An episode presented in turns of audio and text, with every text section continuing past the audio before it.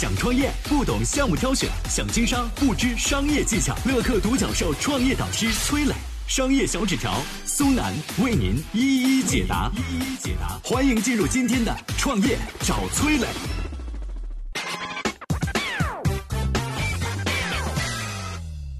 为什么宗庆后过去不喜欢电商模式，如今七十四岁的宗庆后向现实低头，进军电商的娃哈哈能否自救？有请松南，有请松南。在中国商业史上，娃哈哈创始人宗庆后是一个特别的存在。从蹬三轮车卖冰棍儿，到靠酸奶饮料和纯净水起家，三次登上胡润百富榜榜首。娃哈哈的成功离不开宗庆后自创的联销体模式。上个世纪九十年代啊，传统企业要想发展经销商，都得赊账销售啊，也就是先发货后付款。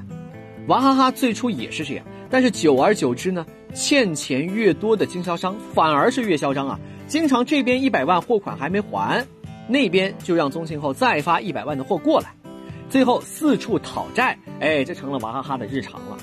其实你想啊，老被牵着鼻子走，这生意怎么做呢？一九九四年，宗庆后提出了渠道变革的利益分配方案，这就是大名鼎鼎的联销体。新方案规定。一级经销商必须把这一年销售额的百分之十作为保证金上交，销售结束之后，娃哈哈返还保证金以及相应的利息。推行初期并不容易，但慢慢好处就显现出来了，现金流稳定了，娃哈哈能够投入更多的资金在产品的研发和宣传上了，从而促进了产品的销售，而产品旺销又促进了更多的经销商加入联销体，最终就支起了一张覆盖全国的终端网络。只要娃哈哈发布新品。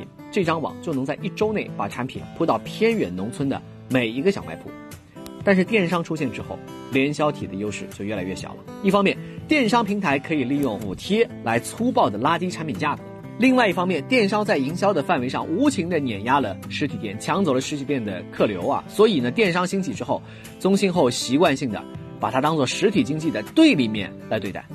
二零一四年，娃哈哈的营收比前一年少了六十亿。宗庆后在当年的企业家论坛上就公开说了：“网店扰乱价格体系，产品卖不出去，就会有更多的人失业。”话里话外的意思都是：哎，电商不对，谴责电商。二零一六年，马云提出了新零售为首的五新理论啊，这个宗庆后听了之后的第一反应也是胡说八道。马云又不是做实体经济的，他能生产什么东西？曾经这么排斥电商的宗庆后，如今为啥主动拥抱电商？娃哈哈这一次能否自救成功？来，接下来有请商业小纸条。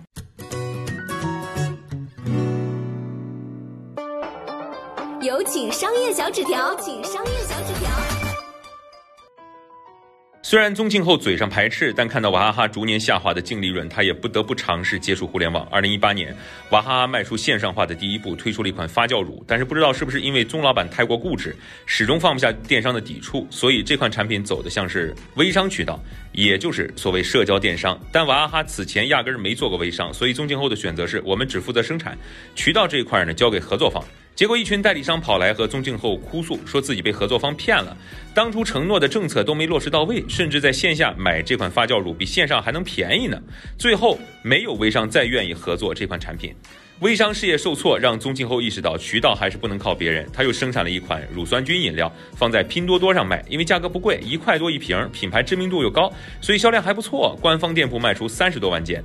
但刚尝到甜头啊，就宣布进军电商，而且是全面进军电商，还要一下子自建四个平台：一个微商平台，一个食品饮料电商平台，一个跨境电商平台，还有一个类似小红书一样的供年轻人交流产品的分享平台。听完这个宏大的计划，很多人第一反应就是宗庆后啊，这次可可能又有点上头。从过往经验来看，那些体量越大的传统企业转型做电商时面临的挑战也就越大。虽然企业的供应链很成熟，但是电商平台更重要的是流量玩法。娃哈哈这样贸然杀入，而且是这么大举的杀入，和阿里、京东抢流量，赢面实在是不太大呀。在个人看来，娃哈哈的线上之路能走到哪一步呢？很大程度上取决于宗庆后对于互联网的认知水平到了哪一步。如果说零零后们一上学就接触到了互联网的熏陶，而八零九零后在人生当中脑子特别好使的二三十岁那个阶段接触到了互联网，所以他们这些人群对于网络有天然的理解优势。但对于七十多岁的宗庆后来说呢，即使他对互联网不怀恶意，恐怕也很难摸清其中的脉络。我是崔磊，很多互联网公司啊都曾经邀请我去分享创业方面的课程，包括抖音、快手、百度、阿里、腾讯等等。